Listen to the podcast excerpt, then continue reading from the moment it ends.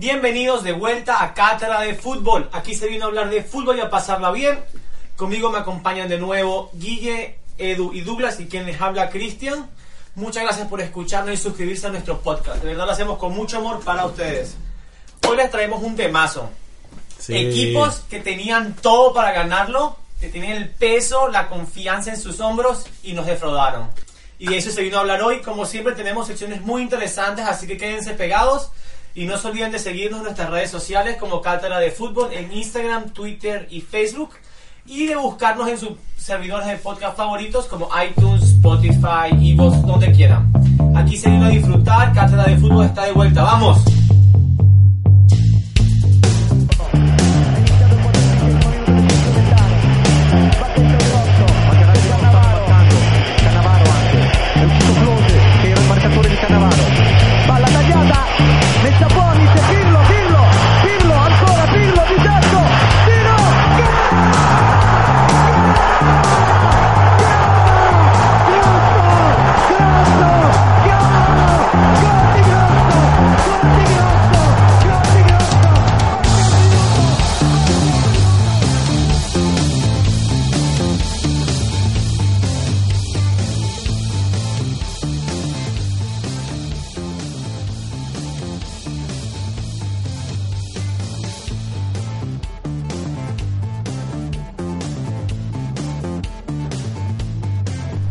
Muchachos, empezamos acá. Cristian nos va a decir cuál fue el equipo del día. Y hoy en la sección equipo del día, como dice Douglas, les traigo al Brescia de Italia.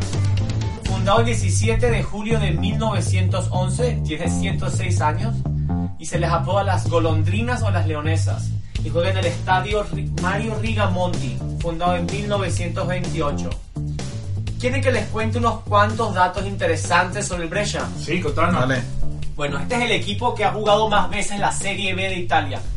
La ha jugado 60 veces. O sea, eterno segundón. Eterno, eterno Serie B, ¿dónde? debería decir? ¿Cuánto, ¿Cuántas veces subió a la Serie A? No, ha subido muchas veces, ha subido bastantes veces, pero tienes que pensar, 106 años, Claro, buen equipo 60 histórico. ha, subido, ha jugado 40 veces en Serie A, ¿verdad?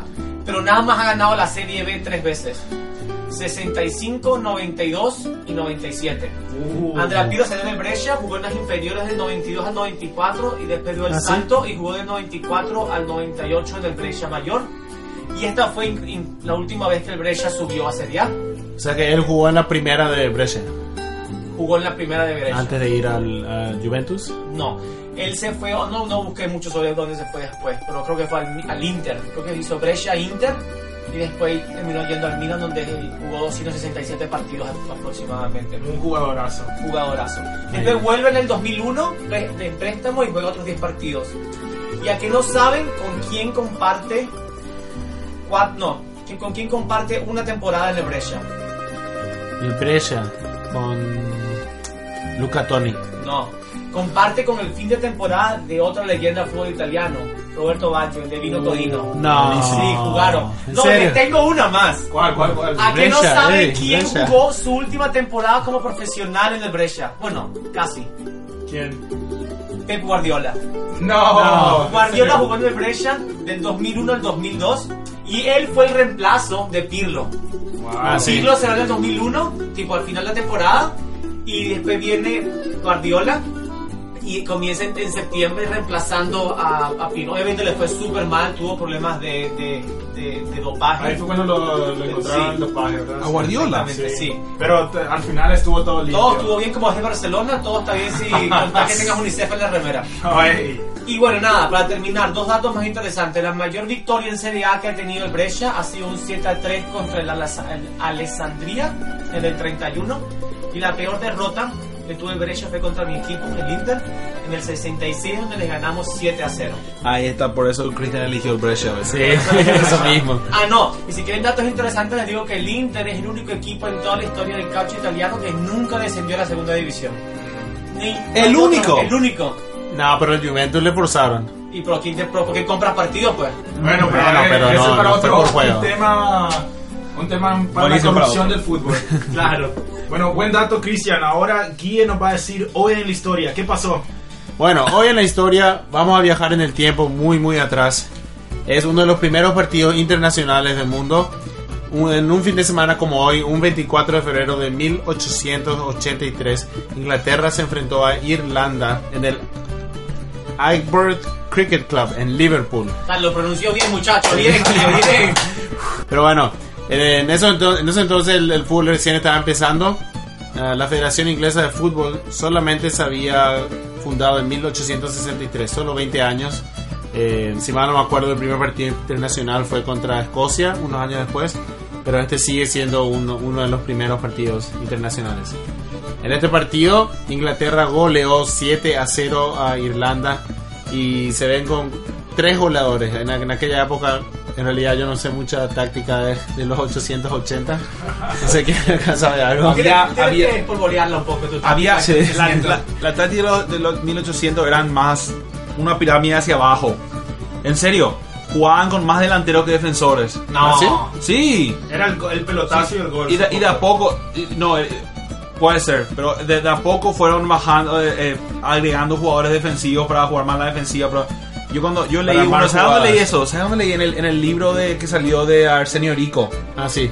que donde Arsenio Arsenio jugaba en el, en el con, eh, con Independiente jugaba. Claro. Independiente. Y ellos jugaban con, él jugaba con dos, tres, con tres, eran tres delanteros. No, no, eran cinco ellos. Ah, Eran cinco, con- cierto. con- sí, eran, eran cinco jugadores que eran considerados delanteros, ¿cierto? Pero eso ya los, en los 1930. Y sí, no, pero y de, y de poco fue, fue- pero, pero el fútbol empezó con más atacantes que defensores. Ah, sí. Y bueno, obviamente aquí vieron tres jugadores que, que marcaron eh, dos goles. Oliver Whitley, Neville Cobble y Arthur Tempest Blackiston Dunn. Que en paz Y descanse. bueno, sí, que para descansen. Eh, me imagino que habrá sido un partidazo, solamente 2.500 personas presenciaron, pero definitivamente un día importante en la historia. Eh, Y supongo que con esa fútbol. cantidad de personas era todo un pueblo que fue a ver el, el Me partido. imagino, casi, casi todo Liverpool.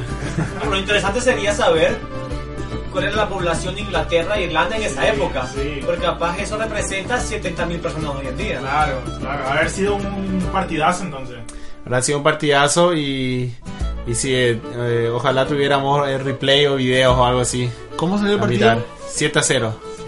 7 a 0. 7 a 0 a Inglaterra. ¿Qué le pasó a. Inglaterra después de entonces? ¡Qué puta! Bueno, vamos a ver ahora.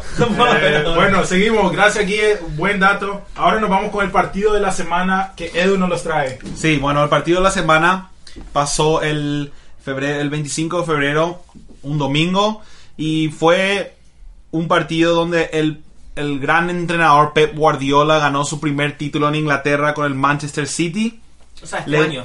Este año. 2018. Perdón, 2018, sí. Y le ganó a quién? Al, al equipo, Manchester. al eterno perdedor. El Al- Arsenal. el eterno perdedor, al Arsenal. Le ganó 3 Ah, a sí. 0 al Arsenal. Yo no sé cómo los... Bueno, no sé cómo Wenger pues sigue, sigue eh, Y eh, porque en mostrando el, su 2000, cara en el 2001 o algo así, tuvieron una buena temporada. No, ¿Verdad? tuvieron 7 años de gloria Arsenal, pero No, después de ¡Qué entonces- gloria! ¡Qué Qué ganaron gloria. esos siete No, años! pero ganaron. Ganaron Arsenal- dos Premier y algo así. Sí, pero Arsenal era un equipo de Era equipo fuerte. Eh, no, Pero nunca pegó fuerte el Christy Douglas. Pero tuvieron, tu- tuvieron jugadores importantes y fue una época donde el, el Manchester United en la liga inglesa Dominaba. era- dominaba, el Liverpool y entonces el Arsenal vino a meterse Sí, entre vino los a- primeros A cuatro. romper la hegemonía Claro, de los, pero- bueno, los clubes miren, grandes. les cuento más del partido. El Manchester City ganó. Sergio Agüero, un golazo de Sergio Agüero. Vincent Company, el gran capitán, y David Silva metieron los tres eh, los goles. Eh, también se ah, hubo un poco de tensión entre Guardiola y Wenger, por lo que vi. Eh, Guardiola está cada vez Guardiola más. está- esa es la segunda, la segunda en- encontronazo contra un entrenador en, la, entre semana. Sí. Se Es que acaba él de pelear siempre- con otro entrenador. Sí, pero él siempre era bien psicológico contra los otros entrenadores. Eh, yo nunca le vi como un entrenador eh, caballero. No, no, algo así. Yo creo él. Es más como Mourinho que como... Sí. Él tiene, es un, un- un personaje interesante porque obviamente sabe mucho de fútbol, pero es un jugador, un, un entrenador muy apasionado. Sí, Que es como, Simeone.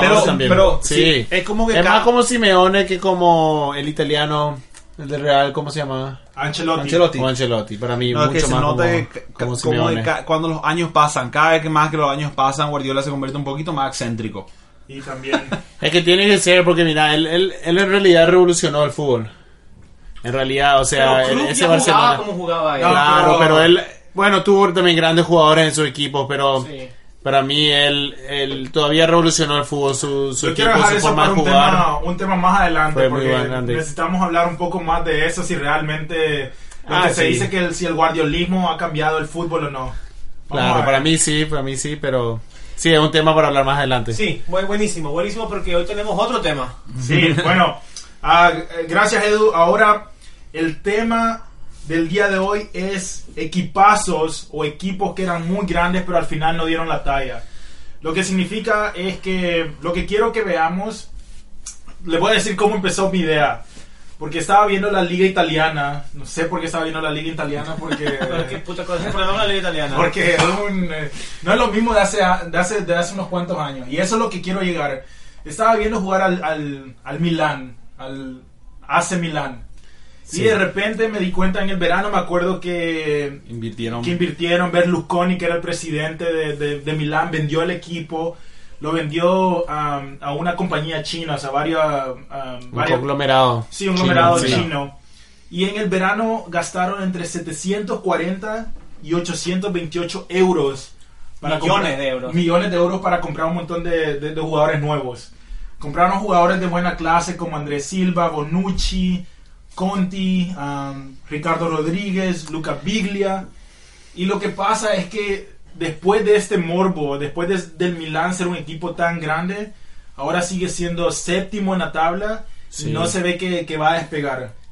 Es que, eh, bueno, es que para hacer un equipo se necesita más nombres, obviamente. Claro. y yo creo que el Milan está aprendiendo eso. Necesita tiempo, necesita química, necesita un técnico, que es lo que está faltando al Milan. Eh, Pero eso, eso es mi, mi punto, que en papel este equipo tendría que ser un equipazo. sí, Y jugando no, no para menospreciar a la liga italiana, pero creo que podemos estar todos de acuerdo que la liga italiana ha bajado mucho de su nivel Sí, sí, de comparado a lo que era hace 10, 15 años. sí. Entonces, si estás invirtiendo esta cantidad de dinero, deberíamos de pensar que, que tendrían que estar por lo, por lo menos los primeros cuatro en la liga italiana.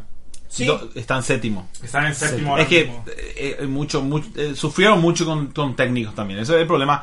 El, el- el problema es que no importa qué tanto dinero le tiras al problema, siempre hay que darle tiempo para que proyectos. Claro, es un proceso. Y, y- y el- el- a mí por lo menos nunca me gustó que se le eche al entrenador en, en la mitad de temporada. Nunca. Aparte que el Milan se raspaba, se raspaba entrenadores que habían sido leyendas. Se rasparon a Brosini, a Pippo Inzaghi, a Clarence Seedorf. Sí.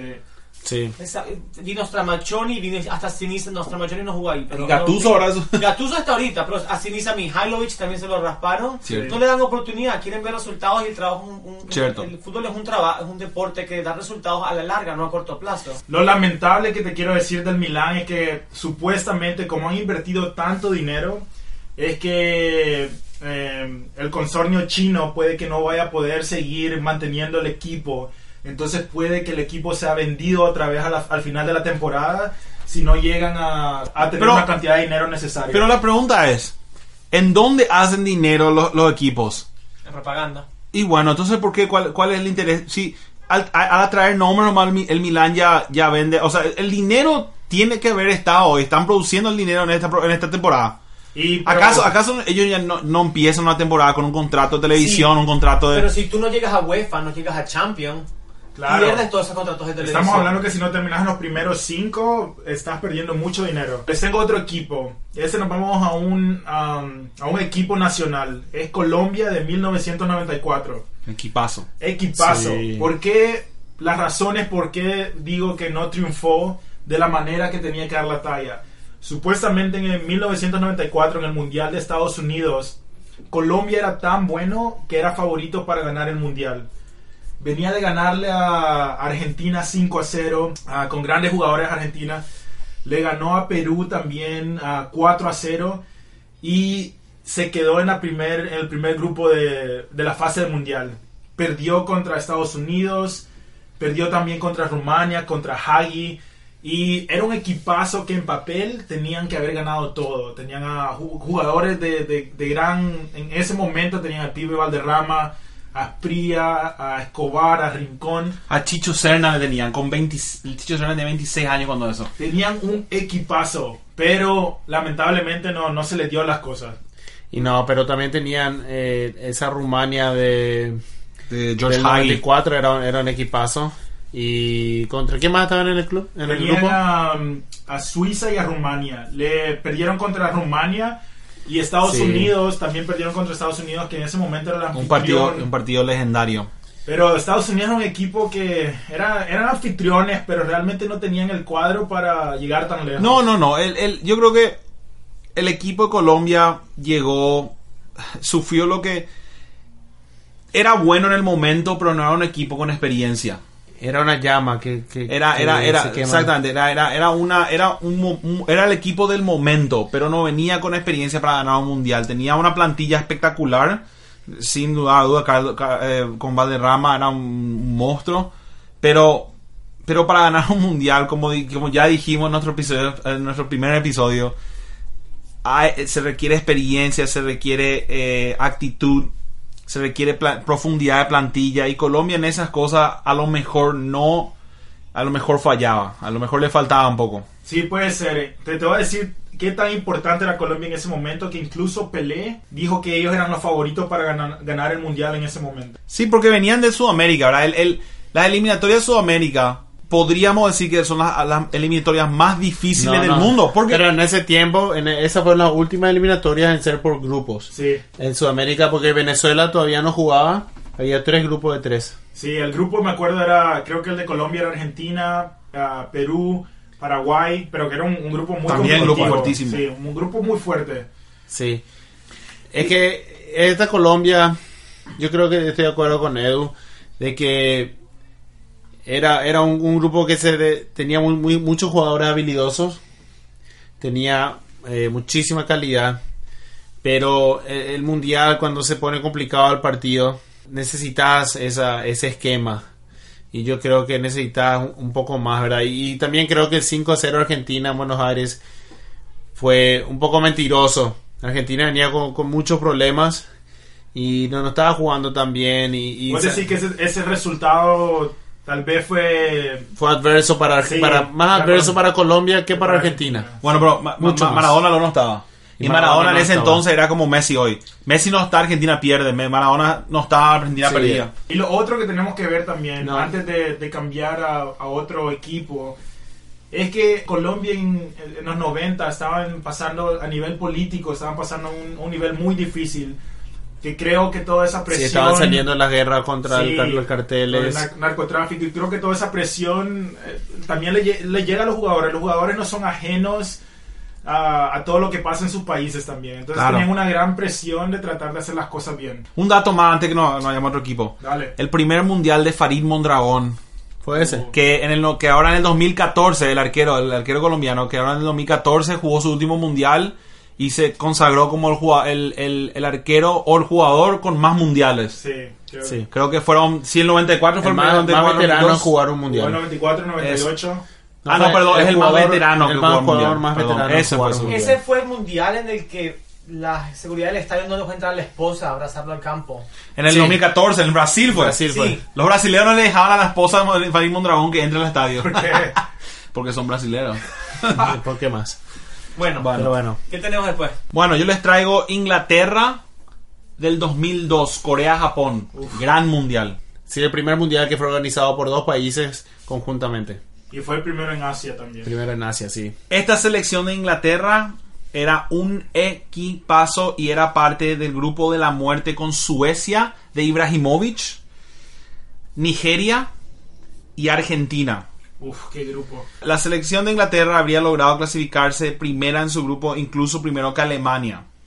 Habría perdido en octavos contra Argentina en el Mundial del 98. Y ahora estaban tratando de llegar a las semifinales como habían llegado en el 90.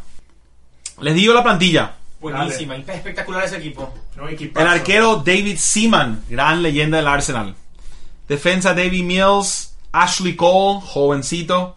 Trevor Sinclair, Rio Ferdinand, Saul Campbell. Uf, qué equipazo. Mediocampista David Beckham, Paul Scholes.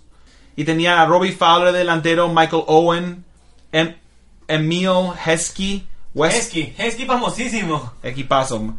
Eh, también le tenían a, eh, a Joe Cole de mediocampista, Owen Hargreaves y Teddy Sheringham. Y tenían a Gerard, a Lampard y a Beckham en el medio campo. Simplemente eran, era, era, era un equipo que en papel probablemente tenían los mejores jugadores del mundo en el momento. Lastimosamente terminaron en el grupo, fueron puestos en el grupo de la muerte con Argentina, Nigeria y Suecia. Que Argentina Bueno, tenía uno de los equipos más Lástima grandes. para los jugadores, pero para los fans del fútbol fue uno de los mejores Sí. grupos del mundial que hubieron en los últimos. uno de los mejores grupos del mundial. Fue un, un espectáculo mirarle. Eh, todos sabemos cómo terminó la historia de Inglaterra. Uno de los partidos más grandes del señor Ronaldinho. Sí, partidazo. Eh, el, el partido terminó 2 a 1. Inglaterra está, iba ganando 1 a 0. En, en el minuto 45, un buen pase de Ronaldinho a Rivaldo.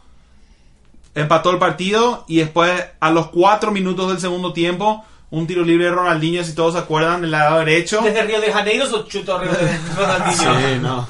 Un, un Parecía que, iba al, parecía que iba al centro, pero al último momento Ronaldinho le dijo a la pelota que baje y entra al ángulo. No, y David. Seaman, David Seaman no ve esas cosas en Inglaterra, entonces no, no, Inglaterra, no, no, Inglaterra empezó ganando ese partido. Sí, Sí, con eso- Owen. sí. Mira que Owen venía de ser eh, mejor jugador del fútbol, Sí. eh, mejor jugador del mundo unos años antes. Él fue el mejor jugador joven del 98. Y no fichó por el Madrid alrededor de esa época. Sí, Eh, después, está Madrid después. después. Sí. Es la- verdaderamente una lástima que un equipo tan bueno como el inglés tenga que lastimosamente enfrentarse a un equipo que es Pero- mejor como el de Brasil. No, pero vos Sí. sabés, yo escuché, leí unas cuantas cosas que son muy interesantes.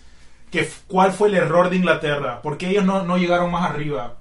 Y supuestamente, y ahora que, que ves la plantilla, es que Inglaterra en ese momento probablemente tenía el mejor medio campo del mundo. Tenían a, De a lejos. Beckham, a Gerard, a Lampard, Lampard. pero supuestamente Scholes. eh, Scholes, Ericsson, el entrenador, no los ocupó de la, de la mejor forma a ellos. Ellos jugaban todavía el fútbol mucho el pelotazo, buscando al delantero y no se formaban en No el le, no, le, mediocampo. no le metió a ese medio campo en el, en el partido. Si te doy para, para confirmar lo que habíamos dicho antes, están en lo correcto. Hasta, hasta que llegó Sven Goran Eriksson, Inglaterra no había tenido ningún director que no haya sido inglés. Y en su totalidad nada más ha tenido dos internacionales, que fueron eh, Eriksson del 2001 al 2006 y Fabio Capello del 2008 al 2012. Sí.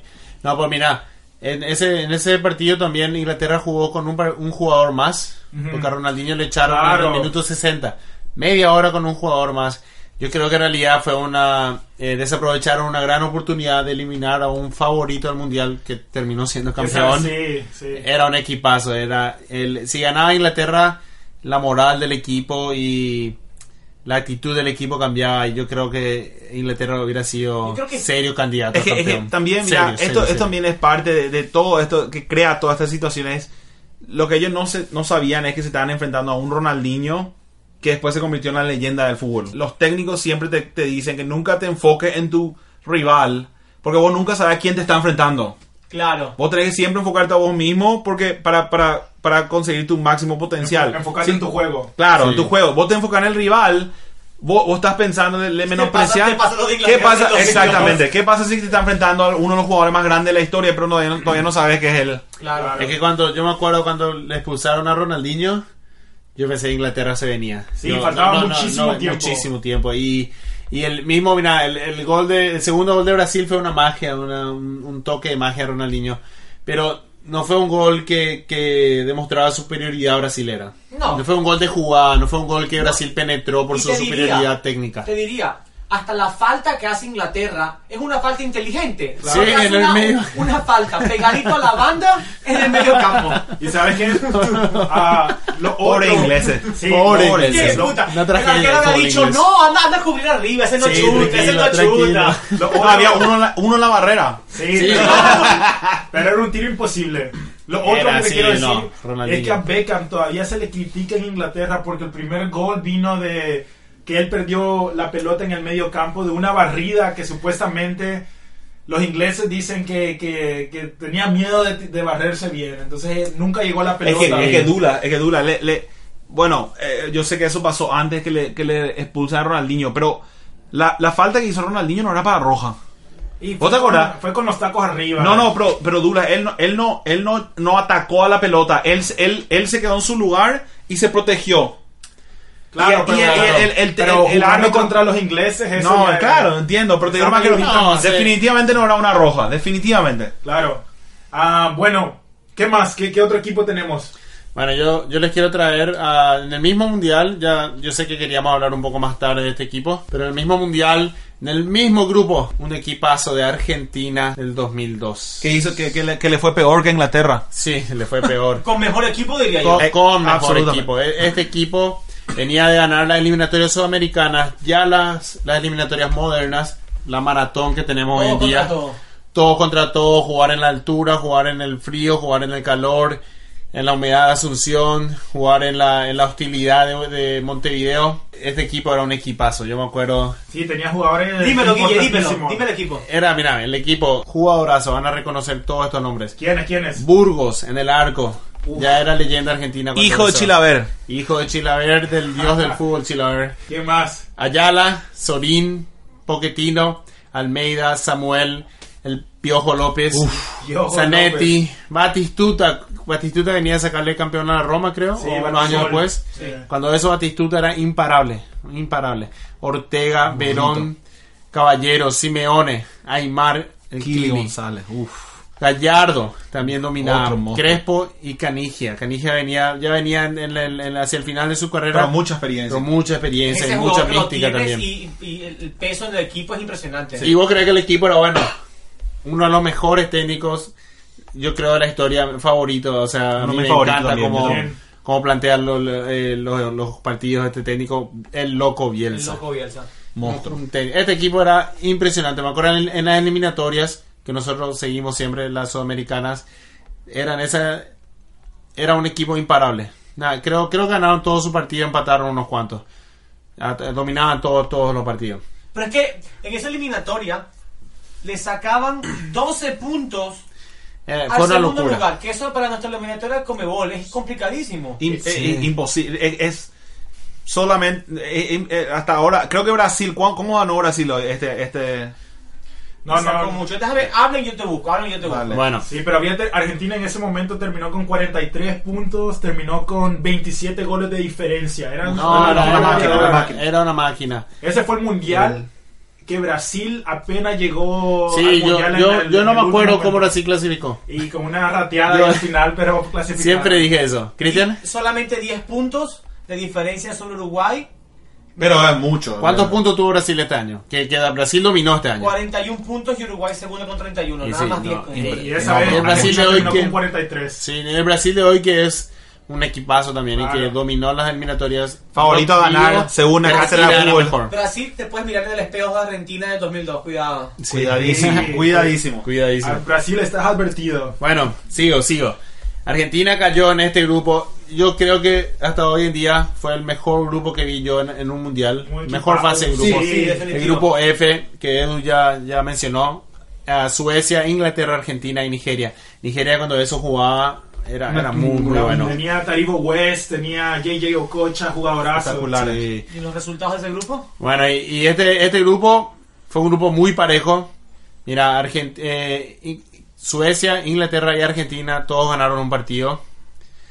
Suecia e Inglaterra empataron dos, o sea que terminaron con exactamente los mismos puntos Suecia e Inglaterra y con los mismos goles de diferencia, más uno. Mira, Argentina perdió solo un partido Contra Inglaterra. contra creo. Inglaterra, sí, Sí. con el gol de Beckham de penal, el primer partido Ah, del sí, grupo. de Beckham. Sí. No, no, no, el, sí, el primer partido. Sí, No, fue- fue la el revancha. segundo partido. Fue el segundo Sí, partido. porque había sido la revancha del 98 que Argentina Sí. dejó fuera a Inglaterra. Sí. Sí. Y fue un... Mira, este, este fue un... Era, era un- una... Una época complicada en el fútbol argentino, mira. Argentina tenía un, un- un renacimiento en, en- en Sudamérica. El fútbol sudamericano era dominado por Brasil. La Copa Libertadores por Brasil, la Copa América Brasil. 99 gana la Copa América Brasil. El, era todo Brasil en realidad. Bueno, cuando viene Bianchi, le trae a Boca y no solamente eso, eh, bueno, le saca a Boca, dos veces campeón de la Libertadores, campeón del mundo, un, un resurgimiento argentino en el fútbol. También salen campeones en el 2001 de la, del, del Mundial Juvenil con Saviola, Mar, Romagnoli. Era un equipazo. Argentina estaba produciendo equipos, jugadores, estaba produciendo fútbol, el- el- estaba produciendo fútbol. Y yo no soy fanático de Argentina, pero Mira, Hay que, era- hay que admitir cuando alguien Mira, juega bien. Recientemente, impresionantemente. recientemente, el loco Bielsa dijo que él fue responsable de una de las catástrofes más grandes del fútbol argentino, que es yo el creo Mundial que el de fútbol 2002. mundial. Porque este equipo dar- hubiera sido un placer ver en, en, en partido de eliminación en el mundial. Claro, sí.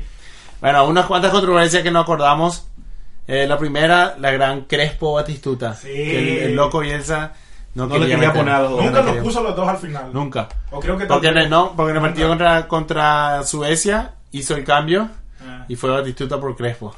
nunca. Nunca jugaron juntos ellos. Y eran do- dos jugadores, dos goleadores. De, de clase A, de, alta, Claro. de la, de la más alta categoría. Ya, Pero, quisi- ya quisiera yo tener ese problema. Si pongo a Crespo, pongo a Batistuta. sí, en la selección paraguaya, Dios mío. Cualquier selección en Venezuela. Nadie se va a chutar en la selección paraguaya. Y otra cosa que, que, que vale la pena notar, que probablemente habrá tenido su influencia, es que, no sé si se acuerdan, en esa época Argentina había una crisis económica muy fuerte.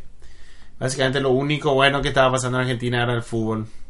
Eh, y, y yo creo que tenía mucha presión en Argentina. Y yo puede creo que ser, ese, es un presión. gran problema de todas las selecciones argentinas que entre la misma afición están apasionada Apasionada, que, sí. que le meten mucha presión al fútbol. O sea, vos no puedes ser argentino y no jugar bien. Tenés que Ganar. ganar y jugar bien al mismo En tiempo. Argentina dicen ganar, gustar y golear. Claro. Ese es el fútbol que quieren jugar ellos. Y sí, fue una lástima en realidad no, no poder ver más de este equipo porque lo- ese fue el último mundial que estuvieron juntos los jugadores.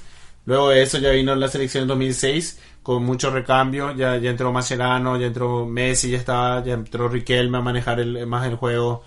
Y, y sí, ¿qué dicen ustedes del equipo? Era un equipazo. Lástima que eh, en ese mundial yo me acuerdo que yo pensé que Argentina iba a dominar. Yo pensé que iba a ganar. Yo tenía miedo que gane.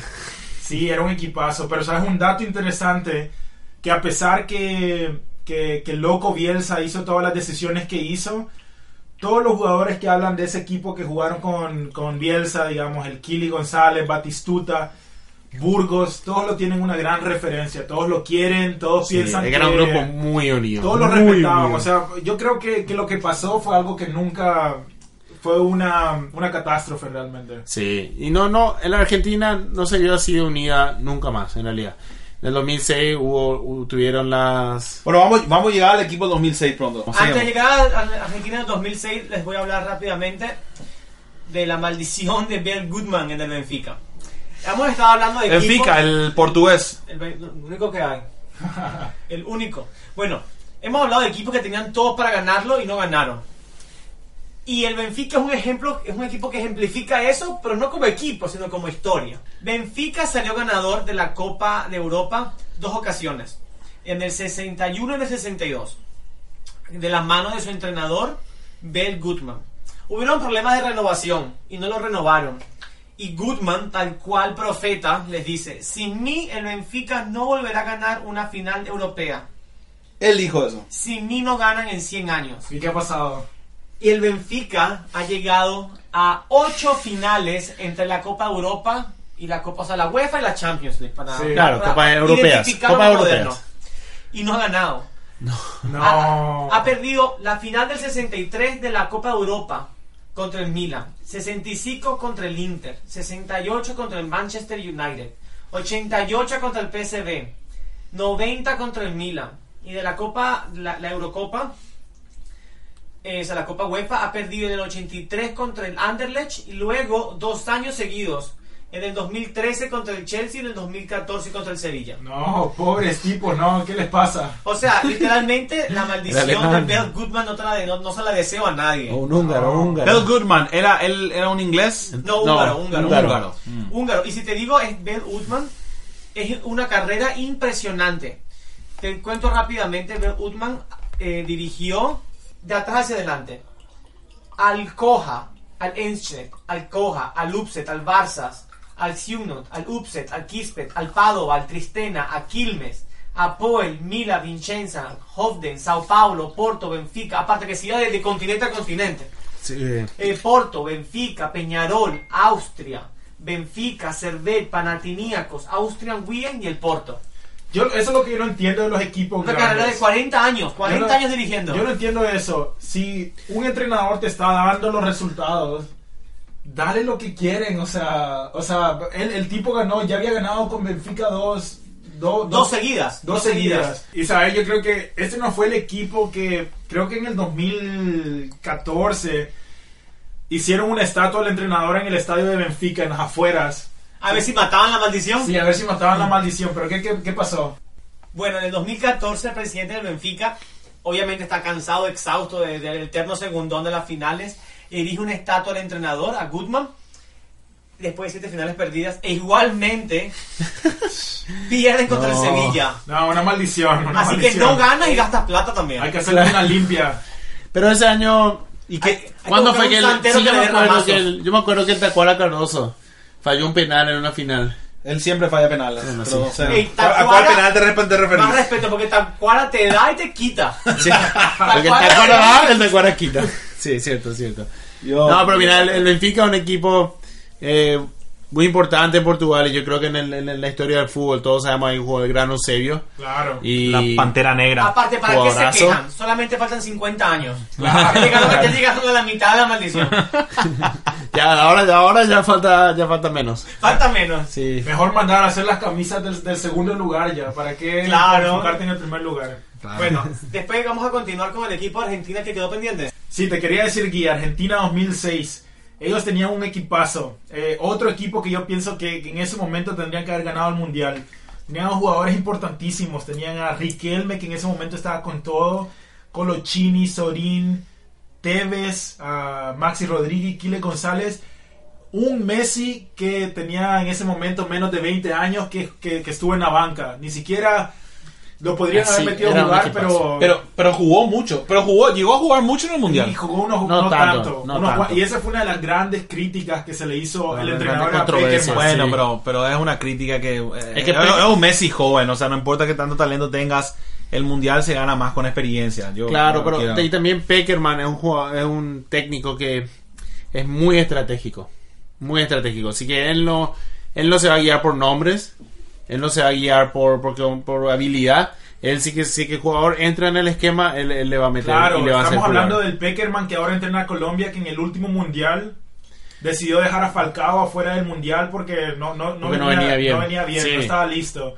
O sea, no tiene miedo de. Él tiene, sí, no tiene miedo, tiene mucho huevo Peckerman. Él, eh, y, co- y con su gran carrera, una carrera muy extensa, especialmente en los mundiales juvenil. No, pues Falcao estuvo lesionado. Sí, pero, estaba, supuestamente llegaba ya. Sí, llegaba él, oro. Pero no, tenía la- no había jugado en, en- en Europa, entonces no. No, mira, Falcao era cuando eso era un dios en Colombia. Si eso pasa en Paraguay- Era el mejor número 9 del mundo. Sí. ¿verdad? Y si eso pasa en Paraguay, juegan Con, con rodilla, rodilla rota le metemos. le metemos, ¿verdad? Pero Peckerman dijo no. Peckerman dijo no, no, no jugás. ¿Verdad? Y, y yo creo que eso es una. Es un, un No entrenador- ponerle a Messi es, es la- es la misma- el mismo tipo de decisión. Claro, es no un entra en el entrenador esquema, que tiene, no está al nivel. tiene su esquema y va a Sí. ser fiel a su esquema. ¿Y cómo, y cómo, qué pasó con Argentina? Bueno, Argentina 2006. tenía un equipazo. Le ganó primero 2 a 1 a Costa de Marfil, que en ese momento tenía un gran Sí, equipazo. con esos. Touré y allá le ganaron 2 a 1. Le ganaron 6 a 0 a Serbia y, a Monte- Serbia y Montenegro. Si se acuerdan. Que siempre ese- es duro, ¿Se siempre. acuerdan ese el, el gol que dan que los todos los jugadores argentinos tocan la pelota Eran como 20 y pasos. entran? Sí, fue un, era una máquina argentina. Empataron contra Holanda, ya clasificados, contra una, una Holanda muy fuerte también. Le ganaron a México 2 a 1 con un golazo de, de Maxi Uf, Rodríguez, no. un zurdazo. Que, Uno de los mejores goles que vi en vivo, en, en- o sea, en vivo en directo. Sí, y el problema fue cuando jugaron contra Alemania. Que aquí es cuando yo digo que, que algo más podría haber pasado. Porque les digo qué pasaba. Iban, Argentina iba ganando 1 a 0.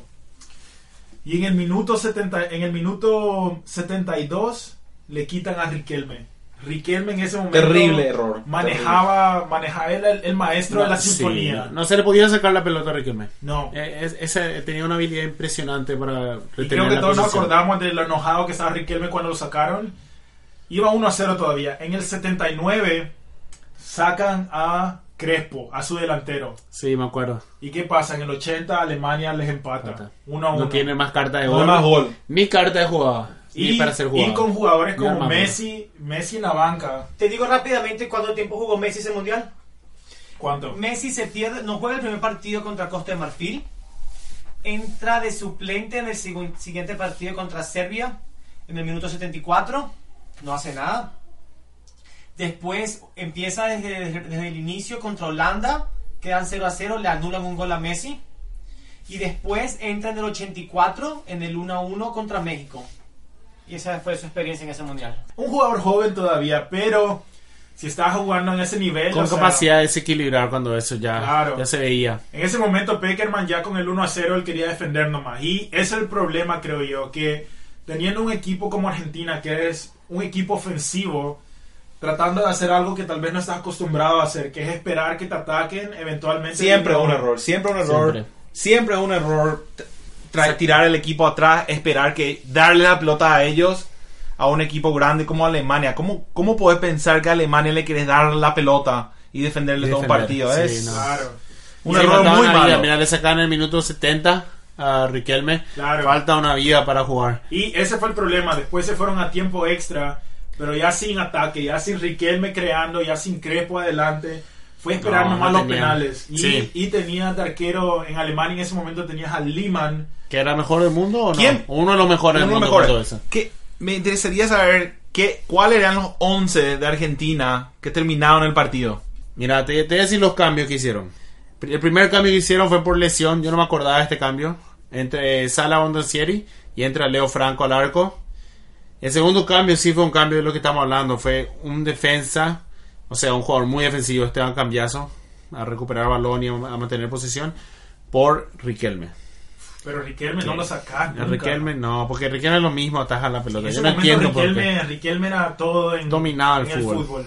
Y el último, el último cambio fue Cruz por Crespo. Cruz que sí era un delantero, pero no de la talla de Crespo. O sea, Crespo era un- uno de los mejores delanteros del, del, Del mundo del en ese entonces. mundo en sí. ese entonces, sí. Sí, no, con un jugador así vos lo dejás. lo- o sea, Sí, bueno, a Crespo le Klose, porque... Klose. a, Cre- a Crespo le, le, le dejaba en el arco porque... Ah, ah, no hace, mira. Está el Cruz, Cruz, Julio Cruz estaba jugando en el Inter cuando eso. Sí, el jardinero, jugó muchísimo tiempo, era, era una ficha clave para goles. era un buen jugador, pero no, era, no al Sí, nivel de pero Crespo. Crespo, mira, ese, esa, ese ah, olfato volador de Crespo era impresionante. Sí. Yo, yo no cambiaría por nada. Bueno, pero ahí fue cuando Argentina perdió en penales, ahí fue cuando Liman, el, el famoso papelito que, te- que había leído en, en medio de cada penal, leía los leía su mano que supuestamente tenía había estudiado en qué lado iba a Y los agarró muchísimo. Sí, ahí fue no, pero sí, yo creo que, que fue un estudio de la, de, de la dirección técnica de- del equipo Claro. técnico de, Alemania.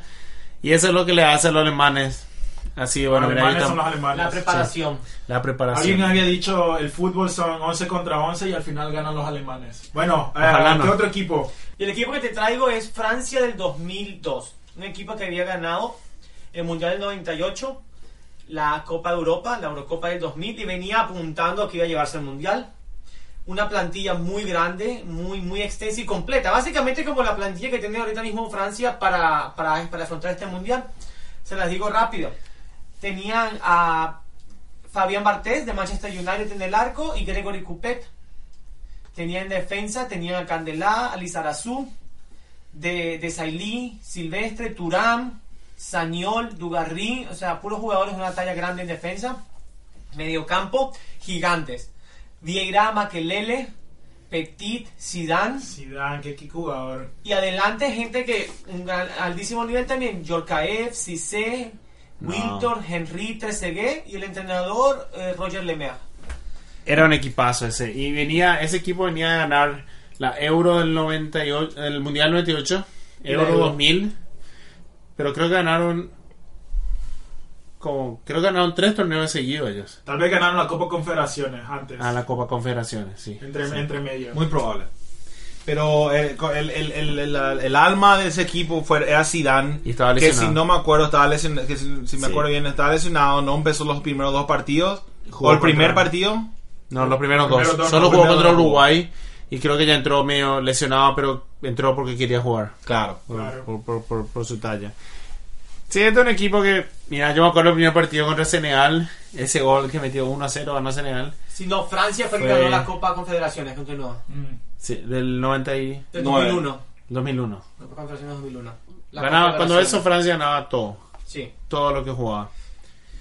Y vino y me acuerdo el primer partido contra Senegal fue una, una sorpresa increíble cuando, cuando metió el, el primer gol Senegal. E- Esa fue la peor participación de un campeón mundial en un mundial. Creo que Italia después del 2010 hizo una asquerosidad también. No, pero, Pero hasta ese entonces. En ese momento sí. Ah, no, pero Francia hizo solo un punto de ese mundial.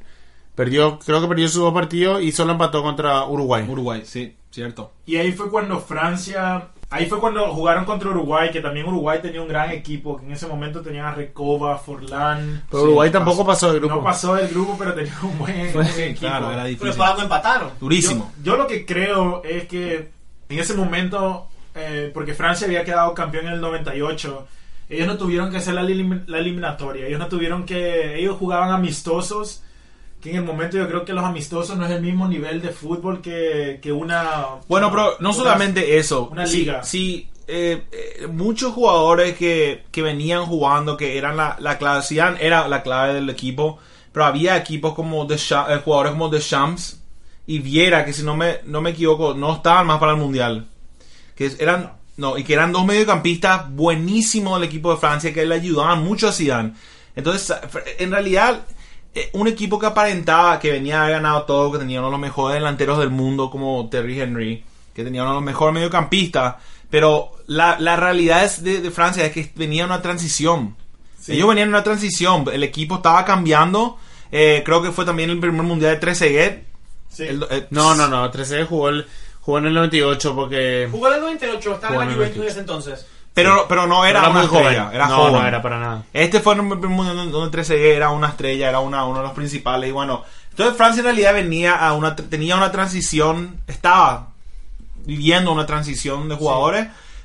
Y, y, y Zidane y Henry simplemente no pudieron juntos. Pero históricamente es igual es muy difícil ganar el mundial dos veces. Y no solamente eso, es muy difícil hacer una buena presentación después de ganar el mundial. El, el- el único, histor- históricamente el, único país en repetir es Brasil, eh, ya en los 50. Y era un fútbol 54 y distinto, ¿no? 50. El Brasil le pelea. El Brasil le le pelea. y garrincha. Mira, monstruos. En el 58 y 62, perdón. Pero bueno, yo quiero, yo quiero volver a, a algún, a un club. ¿Me dejan? Sí, Dale, claro. Dale. Vale, este, este fue un- una Copa Libertadores muy recordada. El equipo del que vamos a hablar es Cruz Azul. El Cruz Azul del 2001. Los, los cementeros, las cementeras o algo así se llaman. Sí, los cementeros, creo. El Cruz Azul mexicano. Eh, este equipo venía, pa- para dar una nota, un equipo mexicano nunca ganó la Copa Libertadores. Ellos vienen como invitados eh, por algún tiempo. No, no sé si siguen viniendo como invitados. No, ahora se clasifican ya. Ahora se clasifican. Sí. Se acabó el relajo ya, se acabó el Se relajo. acabó el relajo. Se, ac- se acabaron las invitaciones. Pero no, ahora no. Equipo mexicano no participa más en la Libertadores. Ah, cierto, ¿no? Oye, no más. Que yo me acuerdo, no. Ahora, tienen- Ahora sí se acabó el relajo. Porque, tiene, porque tienen a su, el- La las confederaciones. pero No, no, siempre no. tuvieron, pero creo que ellos quieren promocionar más La ese campeonato y por sí. eso. Ah, Ujú. Pero bueno, este equipo mexicano eh, venía, hizo una fase de grupo bastante acce- accesible para ellos, era un equipo bastante fuerte. Eh, tenían a Defensor Sporting, a, a quién más, aquí miro, tenían a San Caetano que el próximo año, en el 2002, llegó a la final, pero cuando esto Olimpia. todavía no era un gran equipo. Tenía al Defensor Sporting de Uruguay y al Olmedo ecuatoriano. No, no, San Gatano era un buen equipo, pero era un equipo joven. todos eran Sí. equipos que, que eran debutaban en la Libertadores. Sí, y bueno, lo notable fue que en la Libertadores, luego del- de la fase de grupos, vos podés agregar jugadores a tu, a tu plantilla. Y el, el- en, en ese entonces el Cruz Azul eh, invirtió para ganar la Libertadores. Era el proyecto. Fue algo, por lo menos en Sudamérica se sintió como que todo México se unió para ganar la Libertadores. Compraron a toda la liga mexicana. Creo, Sí, algo el- cuando eso mejor delantero en México era el paraguayo José Cardoso. Saturnino. Se Sí. jugaba por Toluca. que juega por el Toluca, que es uno de los mayores rivales del Cruz Azul, o sea, Sí. rivales para ganar la liga, pero no, fue a préstamo del Cruz Azul.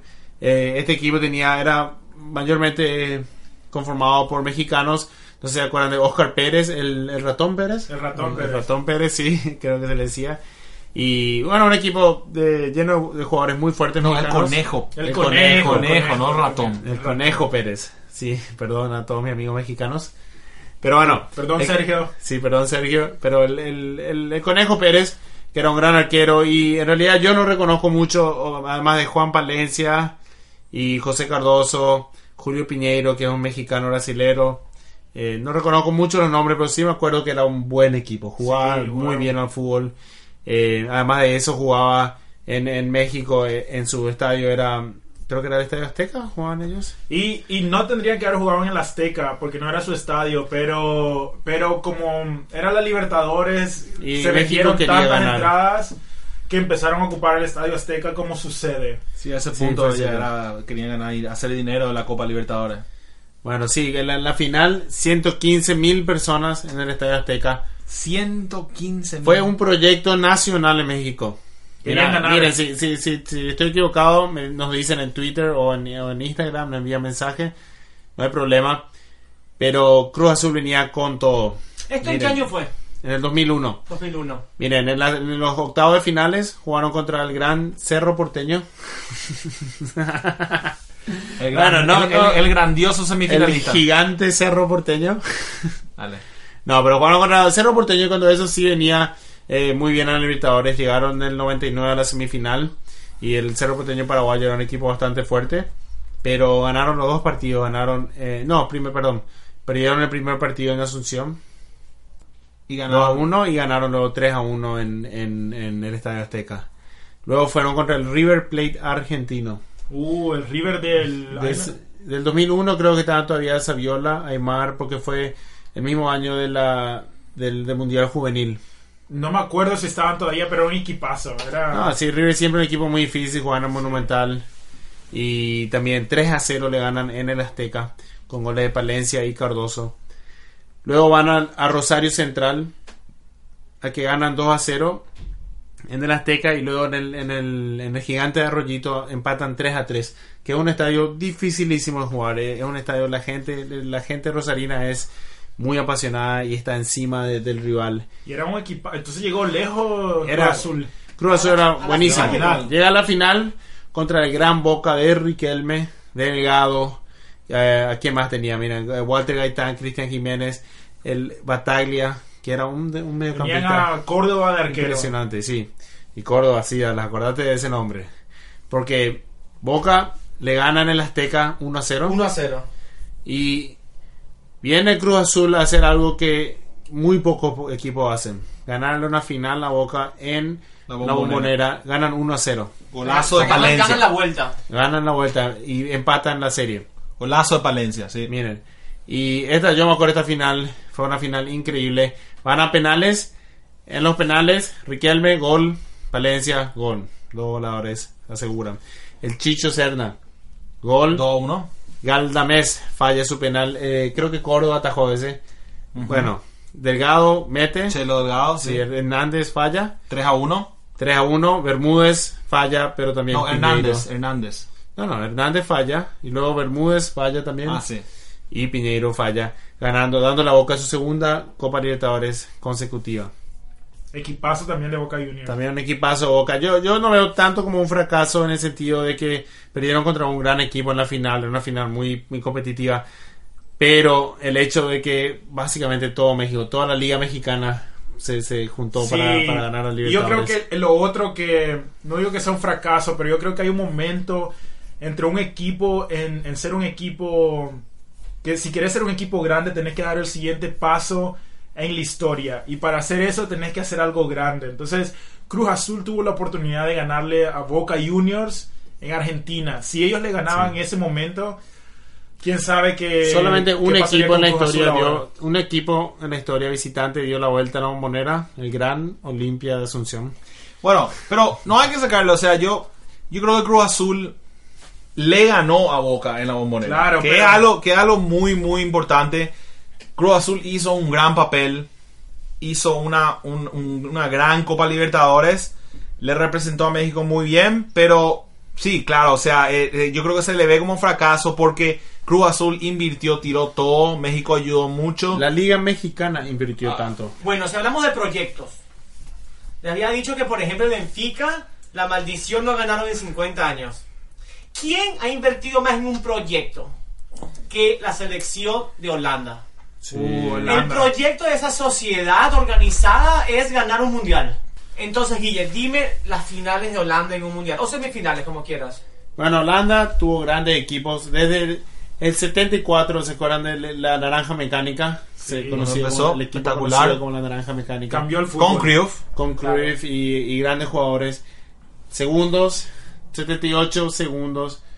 Dos veces llegan a la final, no clasifican en el 82 y el 86. Fracaso nacional. Miren, luego llegan al cuarto pa- a la cuarta plaza en el 98 con aquel gran equipo con los gemelos mellizos de Cruyff, Kluivert, Overmars. Davis. Sí, equipazo. Equipazo. Después en 2010, segundo contra España, pierde aquella final. En 2014 salen terceros que se eliminan contra Alemania. Se perdieron contra Argentina Contra en la Argentina en la semifinal. semifinal, sí. Contra esa final, en esa final contra ah, España, bueno, Holanda no es ganador del mundial gracias al talón de, de Casillas. Claro. Sí, Porque no. lo que hace es la, un pequeño detalle, porque Casillas tenía su talón dos centímetros más abajo y estamos hablando de otra historia completamente distinta. Pero, pero, pero. Pero yo creo Entonces que... hay, una maldición entonces también en, en Alemania. yo, En en Holanda, Holanda, yo- Holanda, yo, diría que sí. Mira, mi, mi papá siempre dijo que los holandeses son muy fríos. Son muy fríos al jugar al fútbol. Entonces como que casi no les importa No ganar. no ganar. Eduardo, en el corte me estabas hablando de en qué invierte Holanda futbolísticamente. Holanda invierte en el futuro, ¿verdad? Que, que o sea, o sea, mirando la- a la academia de, del Ajax, que se le llama el futuro literalmente. El fútbol es muy cultural en Holanda. Le- le- ellos, ellos crean, crean jugadores Y esquemas. Y, y esquemas en todas partes del mundo. La influencia del fútbol holandés es vital para el fútbol que hoy se ve en el mundo, ¿verdad? El fútbol del Barcelona, el fútbol de- de- de- del Real Madrid, los equipos más grandes Claro, del mundo. No, no solo el equipo más grande, sino que el, el jugar sin posiciones tan definidas, el jugar con, con, con jugadores que, o sea, necesitan ser más habilidosos los jugadores, necesitan poder defender, poder atacar, poder moverse en el campo. Eso es totalmente una, una, es gracias a la influencia del fútbol holandés Es, es- es- es de los muy, 70. mu- es que muy difícil, muy difícil creer que, el, que Holanda no ganó una Copa del Mundo. Es muy difícil creer. Y, porque eh, es como, oh, si vos sos el presidente de Holanda, te digo, Douglas, vos sos el presidente de, de la Federación Holandesa de Fútbol. ¿Qué cambias en el fútbol holandés para mejorar? Y no, no, no, no, nada realmente. Porque Nada. tenés, son Pero un equipo que. que siguen- es una maldición. Sí, y son un equipo que crean jugadores en todas posiciones: delanteros, volantes, defensa, y todos son Arqueros. buenos. Puedo hablar de los jugadores que se van de la cantera del Ajax, por ejemplo. Eh, Stekelenburg, el arquero, buen arquero. Van der Biel. Después tenemos a jugadores que siguen siendo de la cantera y son súper conocidos. Rafael van der Vaart, Eriksen, Snyder, Hontelar, Ibrahimovic. Y no nos olvidemos que Luis Suárez... También el- salió del el que puso la, la fe en Luis Suárez fue del Ajax. Claro Sí, sí. Yo creo que ahí aprendió a Le morder trajo, también. le trajo, le trajo a Europa. Ahí dio su primera mordida. También, Sí. también. Agarró el gustito por la carne humana. Por la carne holandesa parece que. No, pero es que, mira, yo creo que en, en Holanda hay un gran orgullo en, en, en las las academias, canteras, en las canteras. en las canteras, sí. Mira, el, el Ajax, ellos han ganado mucho, pero hoy en día es muy respetado en todo el mundo su, su academia.